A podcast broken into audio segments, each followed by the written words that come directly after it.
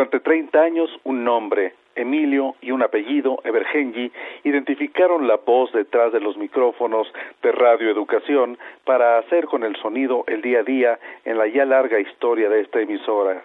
Cotidianidad siempre renovada por su fonética irrepetible y que modificó no solo la forma de escuchar la radio cultural, sino épocas en las vidas de sus oyentes, como lo hizo en la del propio director de esta emisora, Antonio Tenorio, quien encontró en la de Emilio a la palabra como provocación. Hace ya muchos años logré terminar primero de secundaria y lo hice gracias a Emilio Bergetti.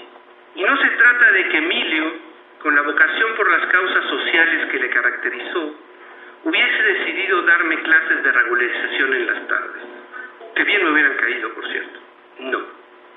Debo a Bergengi el haber terminado aquel primer año de mi educación secundaria por una razón más sencilla, pero a la vez más significativa. Sin Bergengi simplemente no hubiese podido despertar.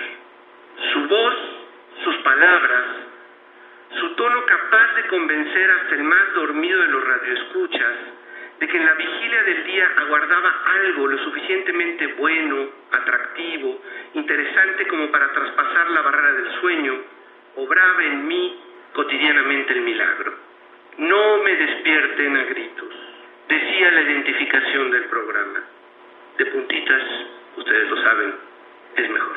Hombre de palabra fue Emilio Bergengi, aún entre hombres sinvergüenzas, como rezaba la égida de uno de sus programas. Hombre que reflexionó en prosa también, según lo plasma en la caja de esta tetralogía literaria el poeta y narrador Eduardo Langagne, al cuidado de los textos que la conforman, líneas vertidas por un vigía atento, apuntó Langagne. En estos cuatro libros salidos de su consistente y emocionada voz literaria, de su dibujada pluma, podemos comprobar que era un vigía atento,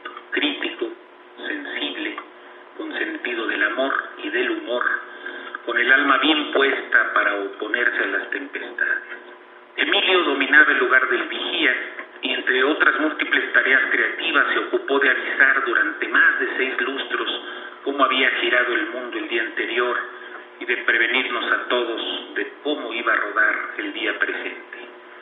Nos anunciaba cuando venían los depredadores de la alegría y nos advertía cuando asomaban los vendedores de la felicidad espuria. Nos alertaba si merodeaban los secuestradores de los sueños.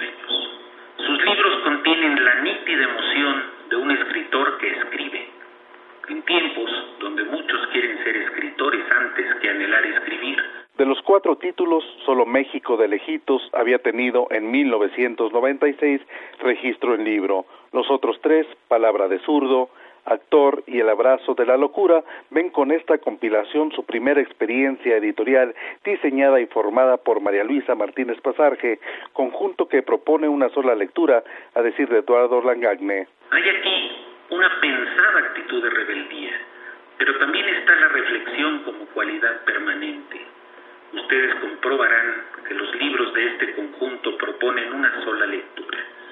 Creo que son cuatro puntos cardinales donde se reúnen el hombre que reflexiona en prosa, el que vive la experiencia crucial de un escenario, las experiencias líricas del ser humano que canta, los paisajes interiores del hombre que viaja, anotaciones sobre la vida, el amor, la muerte, las tres heridas de Miguel Hernández.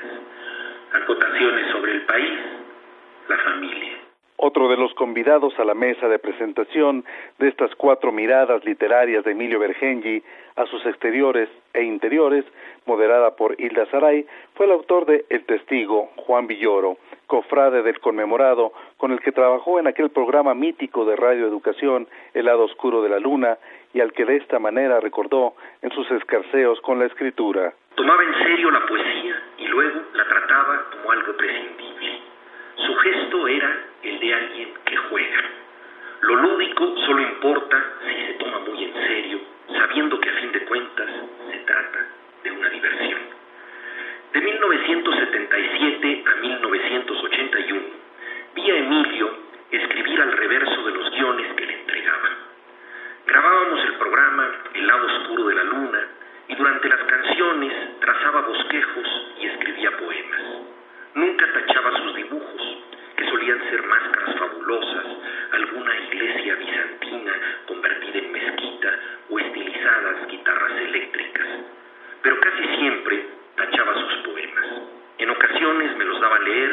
luego me devolvía el guion. Elegantes espirales cubrían sus letras. Había algo más que pudor en este gesto. Emilio sabía que algún día iba a escribir con mayor dedicación.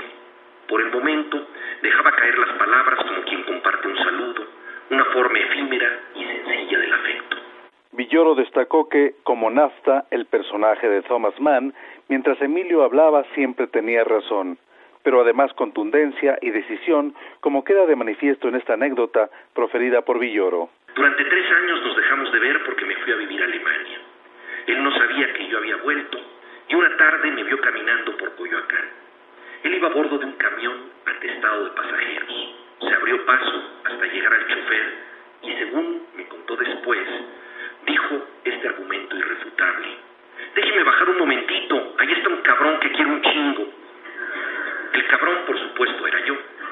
En voz de Emilio, esas palabras eran un mandamiento del afecto.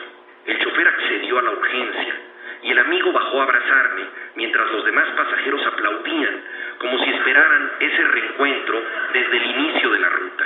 En pocas ocasiones Emilio se quedó con ganas de hacer lo que quiso hacer, decir lo que era pertinente y lo impertinente, un estilo particular que nunca estuvo fuera de lugar, que se reconoció en la cultura como pez en el agua y que por ello inauguró nuevas formas, antisolemnes todas, de llamar a la realidad por su nombre, patente en estos cuatro títulos, disponibles a partir de la semana que viene en librerías. Para Radio Educación, Antonio Bravo.